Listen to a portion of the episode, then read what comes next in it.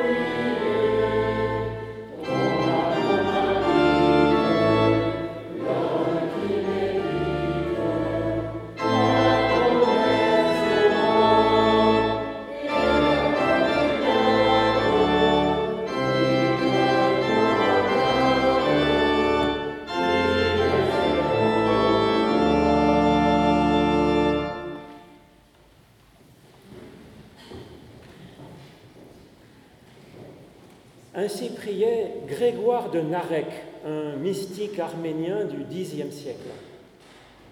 Ô Dieu bienfaisant, tu es vivant et tu donnes la vie à tous. Si nous devenons faibles, tu nous fortifies. Si nous nous égarons, tu nous recherches. Si nous sommes malades, tu nous encourages. Si nous tombons dans le péché, tu nous pardonnes et tu nous guéris. Si nous tardons, tu patientes si nous refusons, tu accordes et tu donnes très généreusement. Si nous perdons courage, tu t'attristes. Si au contraire nous devenons intrépides, tu te réjouis. Et c'est ainsi en toute confiance, en toute occasion, que nous pouvons nous tourner vers Dieu pour lui demander son pardon et son aide. C'est ce que je vous propose de faire avec ce psaume. J'aime l'Éternel. Il entend le cri de ma prière. Il incline son oreille vers moi. Toute ma vie, je l'invoquerai. Quand je suis pris dans les filets de la mort, quand je suis retenu dans les liens de l'abîme, éprouvant tristesse et angoisse, mon Dieu, que je reçoive la force de t'invoquer Ô Éternel, je t'en prie, délivre-moi.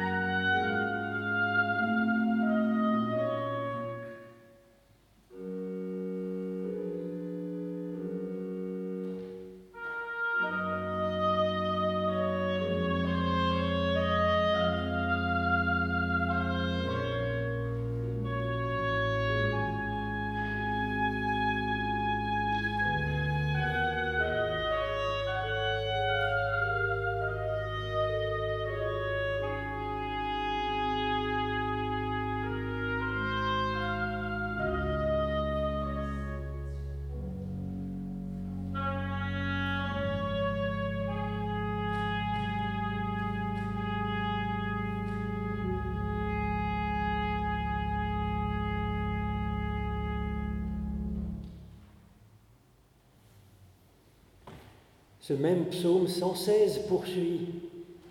L'Éternel est plein de compassion, notre Dieu est plein de tendresse. L'Éternel défend les petits. Quand nous sommes faibles, il nous sauve. Alors retrouve ta paix, ô mon âme, car l'Éternel te fait du bien. Désormais je marche en présence de l'Éternel sur la terre des vivants, et je dirai combien il est bon de faire confiance en l'Éternel, combien il est bon de compter sur lui. Au cœur de la ville, je proclamerai ton nom éternel. Sur les parvis de la maison de l'Éternel, au milieu de toi, Jérusalem, je dirai, célébrez l'Éternel. Je vous propose de remercier Dieu pour sa grâce, pour son pardon et pour sa force, en prenant page 326, le cantique 31-17, Ô mon peuple, prends courage.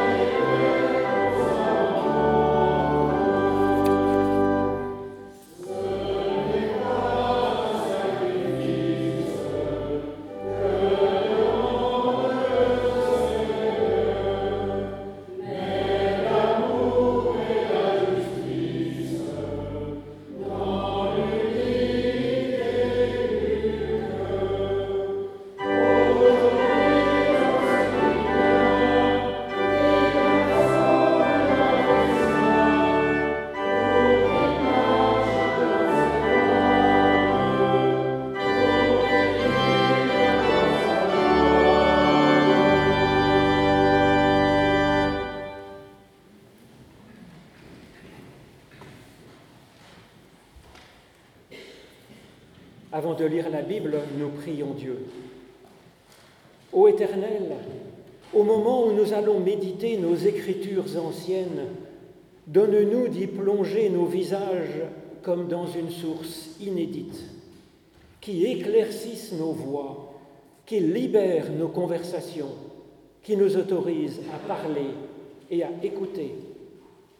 Donne-nous d'être intrigués d'être retardés dans nos courses fébriles ou apeurées, dans notre lecture trop rapide non seulement des Écritures, mais aussi de nos existences, de notre temps, de notre monde. Donne-nous de voir qu'il n'est pas fini, que tu ouvres devant nous un avenir et une espérance. Amen.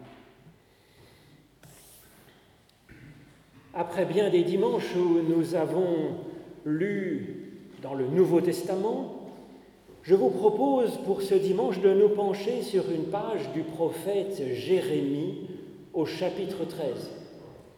Donc, Jérémie est un adolescent que Dieu prend ainsi un peu par surprise par une vocation de prophète.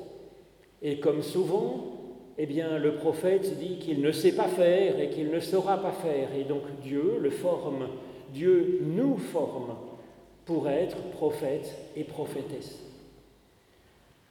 Voilà ce que nous dit ce, chapitre 13.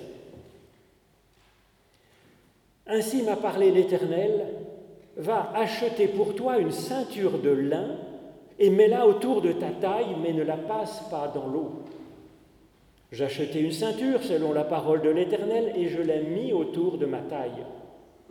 Et voici une seconde parole de l'Éternel fut pour moi, disant, Prends la ceinture que tu as achetée et que tu portes à la taille, lève-toi, va à l'Euphrate, et là, cache cette ceinture dans une fente du rocher. Je m'en allai la cacher à l'Euphrate comme l'Éternel me l'avait demandé. Et voici, après de nombreux jours, l'Éternel me dit, Lève-toi et va à l'Euphrate, prends-y la ceinture que je t'avais demandé de cacher là-bas. Je suis donc allé à l'Euphrate, j'ai fouillé, et j'ai sorti la ceinture de l'endroit où je l'avais cachée. Et voici, la ceinture était détruite, pourrie, plus utilisable du tout. Et voici une parole de l'Éternel fut pour moi, disant, Ainsi parle l'Éternel, c'est ainsi que je détruirai l'orgueil de Judas, le grand orgueil d'Israël, ce peuple mauvais, ceux qui refusent d'écouter mes paroles et qui vont dans l'obstination de leur cœur et vont derrière d'autres dieux pour les servir et se prosterner devant eux. Et que ce peuple devienne comme cette ceinture qui n'est plus utilisable du tout.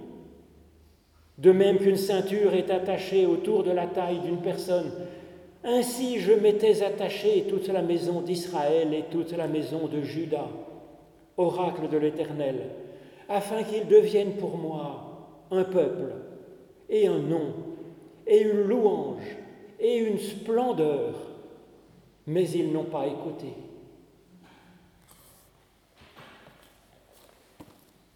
Avant de chercher en quoi ce texte est pour nous maintenant un évangile, une bonne nouvelle pour notre vie et pour le monde, je vous propose de méditer avec le chant du cantique 4202, page 622, du cœur et de la voix.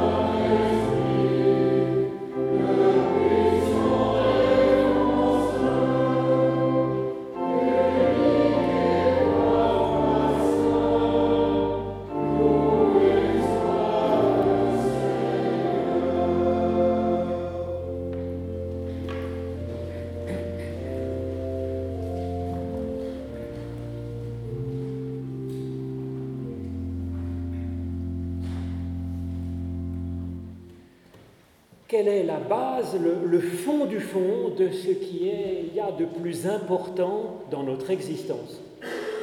Alors c'est d'abord de vivre, je pense, c'est un cadeau incroyable. Ensuite, une des choses les plus importantes est, je pense, nos attachements, ces liens profonds et durables que nous avons avec quelques personnes, que nous avons aussi avec notre Dieu, et puis l'attachement que nous avons avec nous-mêmes, bien sûr. Quelle tristesse, quel manque quand un de ces attachements se délite et se perd. C'est comme une amputation. Comment faire pour que cela n'arrive pas?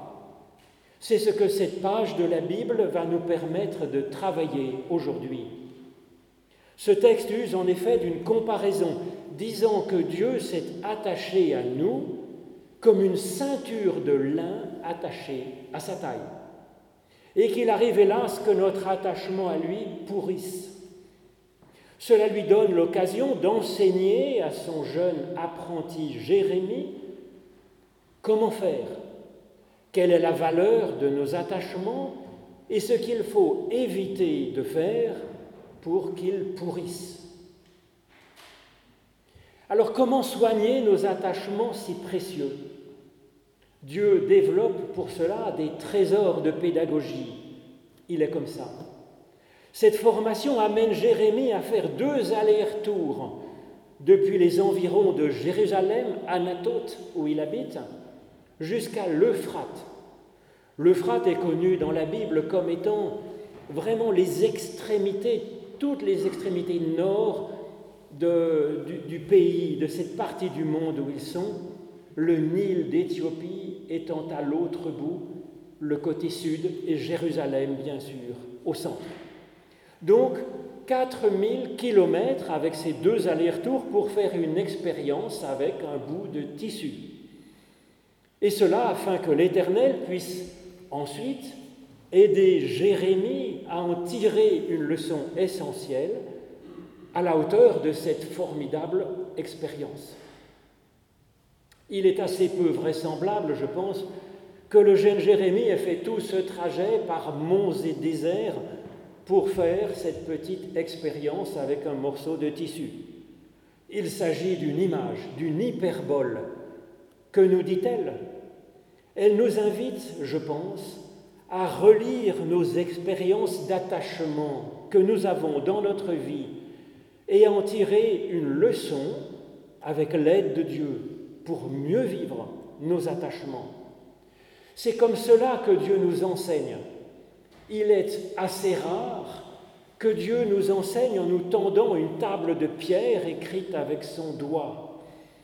C'est plutôt en nous aidant à lire dans notre propre expérience de vie ce qui alimentera notre sagesse, notre théologie, notre foi, et que Dieu nous aidera à avoir une plus claire vision de là où nous en sommes et de quelle pourrait être notre vocation dans ce monde pour avancer un petit peu.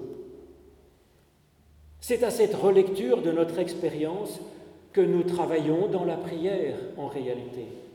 Ou plus précisément, quand nous prions, Dieu peut travailler à faire que nous devenions un peu plus prophètes et prophétesse, en étant capable de discerner ce qui fait vivre et ce qui fait mourir, ce qui est fidèle de ce qui est tordu. Alors le côté exagéré de l'exercice évoqué nous dit l'importance de cette question de travailler nos attachements. Comme Dieu le dit en conclusion, il nous arrive qu'un de nos précieux attachements pourrisse, hélas que ce soit notre attachement à Dieu, que ce soit notre attachement à une personne ou à un groupe, et parfois en ce qui concerne notre attachement à nous-mêmes. Et là, je crois que c'est le comble de la pauvreté, hélas. L'expérience que Dieu propose à Jérémie de faire consiste à passer en revue tout ce qui pourrait faire pourrir nos attachements si précieux la première erreur, c'est de chercher à acheter nos attachements. L'Éternel dit à Jérémie, va acheter une ceinture de lin. Alors il aurait été plus simple de dire, ben, prends ta ceinture de lin et mets-la à ta taille pour t'équiper de force. Mais non, il y a marqué, bien précisé, que Jérémie doit l'acheter. Et ça attire notre attention. La première erreur est de vouloir acheter l'amour. Par exemple, afin que Dieu ou les autres s'attachent un peu plus à nous. Ça ne marche pas comme ça. C'est une erreur. C'est déjà un orgueil cherchant à avoir une emprise sur l'autre et même une emprise sur ce qu'il y a de plus profond dans l'autre, son amour, son attachement, son choix. Si l'on fait un cadeau ou si l'on rend service à quelqu'un en espérant qu'il nous aimera plus pour autant, ce geste est comme un ferment de pourriture dans notre relation avec cette personne. Un ferment de pourriture même pour notre propre cœur. C'est également comme cela en ce qui concerne cet attachement à Dieu qu'est la foi. Dieu nous aime parce qu'il nous aime. Ça appelle à la gratitude et ça fonde une confiance inébranlable. Il serait tordu de penser faire pression sur Dieu pour qu'il nous aime plus. On se place alors dans une situation comme s'il y avait un marchandage entre Dieu et nous, comme si c'était une relation de donnant-donnant. Et ça, ça vient pourrir notre foi. Cela vaut aussi pour notre estime de nous-mêmes. Il est bon qu'elle soit fondée sur notre propre fond, sur cette personne qui dit je, un attachement à l'enfant que nous étions et dont nous nous souvenons encore, un attachement à cette personne qui est encore l'enfant que nous étions cette personne qui est aimée par Dieu et donc qui est forcément un peu aimable d'une certaine façon. Pensez, ajouter à cela, à cette valeur que nous avons, quelques artefacts, eh bien ce n'est pas sain. Ça vient perturber cette conscience de notre propre valeur infinie, la placer à faux. La deuxième erreur que nous avons dans ce texte, c'est de centrer son attachement sur soi-même. Va acheter pour toi-même une ceinture de lin, nous dit l'Éternel. Ce pour toi-même est assez inquiétant et il nous interroge. Que cherchons-nous dans la foi et dans la relation aux autres, au fond? Dans la conclusion, l'Éternel nous montre qu'est-ce que c'est qu'un bel attachement quand il dit je m'étais attaché à eux, afin qu'ils deviennent pour moi un peuple, un nom et une louange et une splendeur. L'attachement de l'Éternel consiste à chercher l'épanouissement de l'autre, qu'il puisse rayonner, qu'il puisse être source de louange autour de lui. Alors cette façon de placer son attachement, c'est ce qu'incarne Jésus-Christ. Ce n'est pas simplement du dévouement ou du sacrifice pour l'autre, c'est plus profond que ça. C'est trouver sa propre joie dans le fait que l'autre puisse progresser, puisse être en forme, s'épanouir. C'est ressentir en nous comme une envie de louange, de remercier Dieu pour la splendeur qu'est l'autre. Troisième erreur qui nous est proposée dans ce texte, c'est de ne pas laver nos attachements. Ainsi m'a parlé l'Éternel, dit Jérémie, cette ceinture de lin que tu viens d'acheter, surtout ne la trempe pas dans l'eau. Alors cette erreur, c'est de ne pas faire un peu de lessive. Même si notre bienveillance s'attache à voir ce qui est le bien dans l'autre, ben l'autre n'est pas parfait. Nous ne sommes pas parfaits non plus. Et nos attachements mutuels ne sont pas parfaits, bien entendu, évidemment. Et puis ils peuvent être éclaboussés par la vie de quelques colères, de quelques déceptions, de quelques rancunes. Nos attachements, tous, ont besoin régulièrement d'un peu de lessive. Cela n'a rien de péjoratif, c'est tout simplement normal. Le mot ceinture qui est utilisé ici désigne la pièce de vêtement de l'époque qui était la plus proche du corps. Ce serait comme pour nos sous-vêtements pour nous aujourd'hui, sans que nous soyons particulièrement sales. Si on ne lave pas ces sous-vêtements un peu régulièrement, la situation risque de devenir assez vite critique, car nos sous-vêtements nous touchent de plus près, comme nos attachements en fait. Et c'est ainsi que cette diatribe de l'Éternel contre l'orgueil d'Israël et de Judas n'est pas un rejet, bien entendu, puisque Dieu est fidèle, mais c'est comme un coup de lessive qui est signe que Dieu continue à s'intéresser à Judas et à Israël et cherche à les faire revenir à un bel attachement. Dieu peut faire cela, peut se permettre ce bon coup de lessive sans tout détruire de la relation entre lui et nous. Il peut se permettre de faire cela seulement parce que nous savons très bien, et que l'Évangile nous le rappelle à chaque page, que l'Éternel nous aime si profondément que jamais il nous ne rejettera. De même, nos coups de lessive sur nos attachements doivent être donnés, certes, mais avec délicatesse, lavés comme à la main, et seulement quand on est certain que l'autre a bien senti notre attachement profond pour lui, notre attachement sincère à ce qu'il se porte le mieux possible. Quatrième erreur qui nous est proposée dans ce texte, c'est enfouir ou éloigner nos attachements. L'Éternel dit ensuite à Jérémie, prends la ceinture que tu portes à la taille, lève-toi, va vers l'Euphrate et cache-la dans la fente d'un rocher. Donc la quatrième erreur consiste à détacher la ceinture pour un certain temps et la cacher dans un trou profond, bien profond, bien dur, et l'éloigner loin, bien loin, aux extrémités du monde. Un attachement est une réalité vivante qui a besoin d'air pour respirer et qui a besoin de la chaleur de notre corps pour se réchauffer et pour vivre. Car l'attachement est une réalité qui participe à la fois au spirituel, au non matériel, et qui, participe aussi à ce que nous sommes en ce monde. En réalité, très concrètement, l'attachement est à la fois corps et souffle.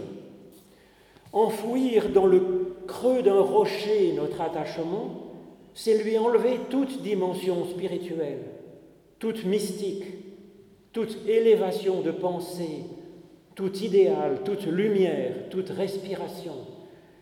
Et un attachement s'épuise à ne pas avoir cela pour le ressourcer et pour qu'il puisse vivre. C'est très concret.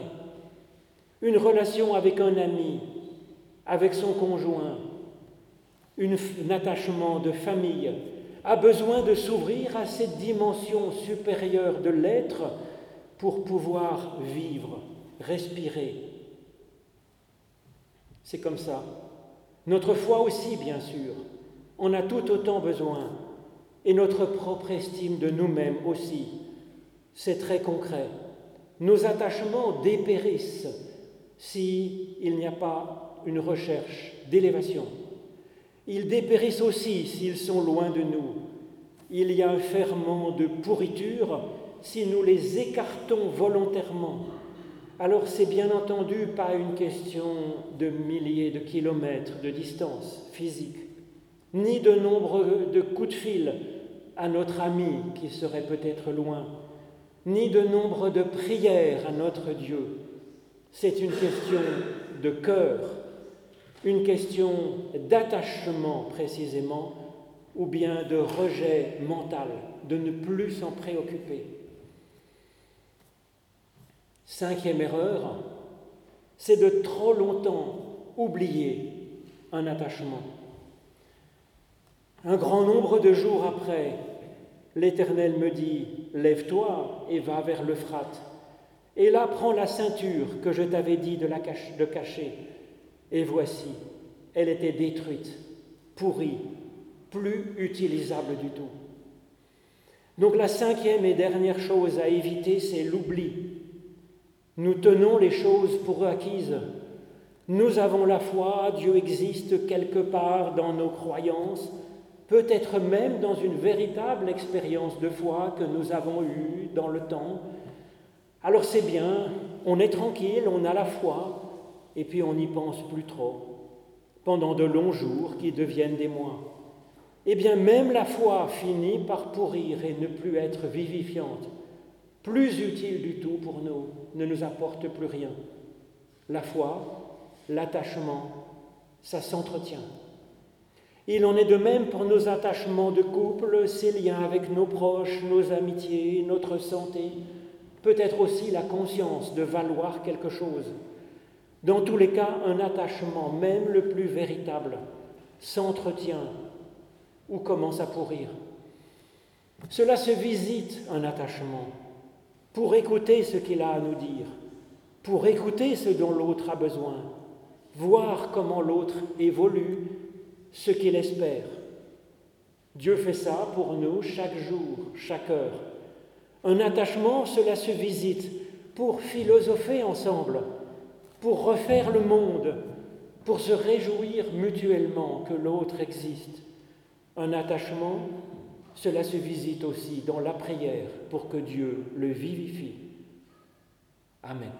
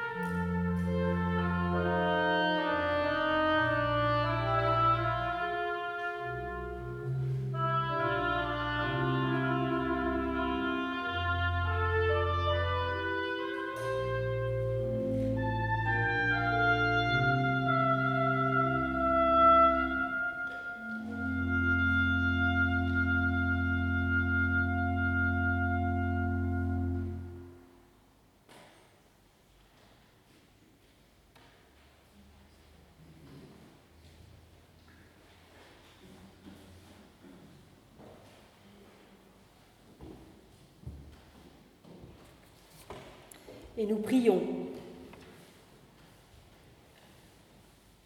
Dieu qui ne cesse de créer l'univers, tu as voulu associer l'homme à ton ouvrage. Regarde le travail que nous avons à faire, celui de gagner notre vie, celui de surmonter nos faiblesses, celui de nous donner la force de nous excuser si nous blessons quelqu'un, celui de nous donner la force de pardonner, celui de nous donner la force de continuer lorsque nous sommes fatigués ou découragés, celui d'être utile à ceux dont nous avons la charge. Dieu, s'il te plaît, donne-nous la force spirituelle et physique pour effectuer le travail dont nous sommes appelés à faire et qu'il serve à l'avènement de ton royaume.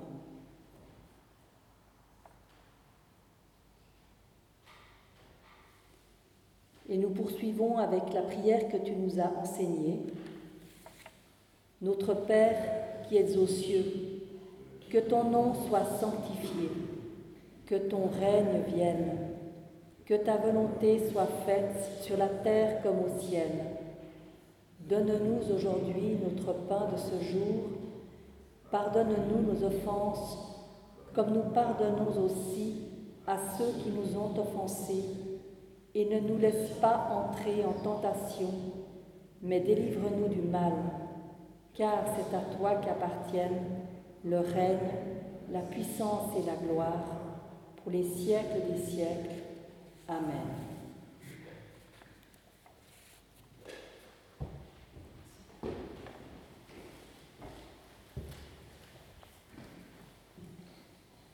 Grand, grand merci Marie-France pour cette euh, prière euh, inspirante et qui nous envoie à l'action. Grand merci à Diego et à Christophe.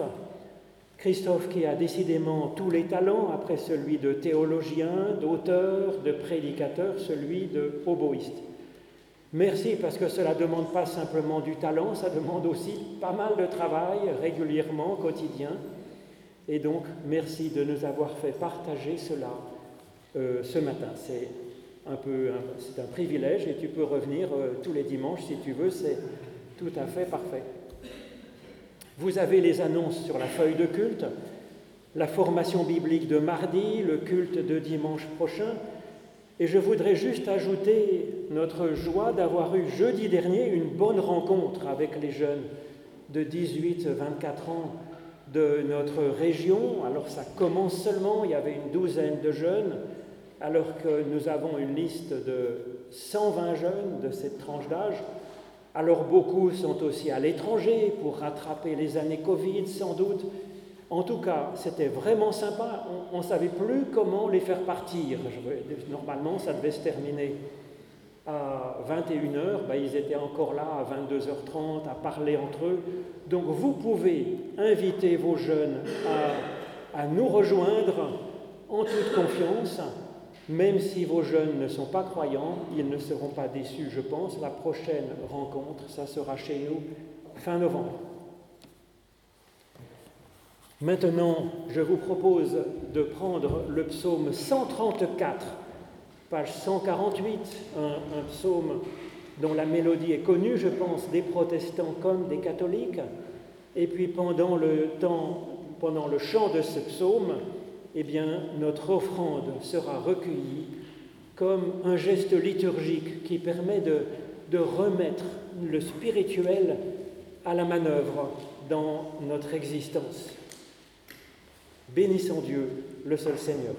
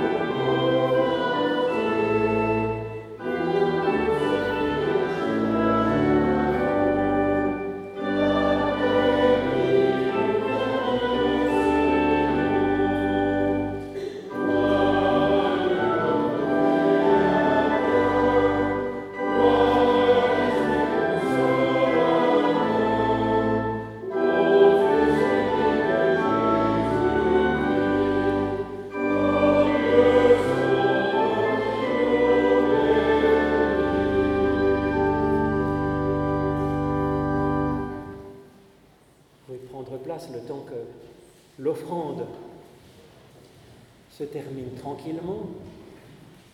C'est une occasion de me réjouir devant vous que nous soyons euh, nombreux ce matin. C'est vrai que du coup l'offrande prend plus de temps, mais c'est vraiment une joie bah, de se pouvoir ainsi être euh, une bonne assemblée qui chante particulièrement bien ce matin. Et c'est vraiment, je trouve, euh, là aussi quelque chose qui nous apporte de la force. Voici ce que Jésus-Christ nous propose de vivre dans l'Évangile. Écoute le Seigneur notre Dieu, c'est le seul Seigneur. Tu aimeras le Seigneur ton Dieu de tout ton cœur, de toute ton âme, de toute ta force. Et Jésus ajoute ce qui n'était pas dans l'Ancien Testament qu'il cite, tu l'aimeras avec intelligence. C'est là le premier, le grand commandement, nous dit-il, et voici le second qui lui est semblable, tu aimeras ton prochain comme toi-même. Et pour avoir la force de commencer à vivre cela, eh bien nous avons grand besoin de la bénédiction de Dieu qui est une force qui nous est donnée et puis aussi une façon d'être en articulation avec Dieu. Alors cette bénédiction, elle est aussi un envoi en mission dans le monde pour être nous-mêmes une bénédiction pour d'autres. C'est pourquoi, après avoir reçu la bénédiction, eh nous sortirons ensemble, accompagnés par l'orgue, dès après la bénédiction. Et pour la recevoir, je vous propose de vous lever. L'Éternel te bénit et te garde. L'Éternel fait resplendir sur toi sa lumière et t'accorde sa grâce. L'Éternel lève son visage vers toi et te donne la paix. Gloire à toi, ô Dieu, source de miséricorde et de paix, de consolation et de sereine confiance pour avancer. Amen.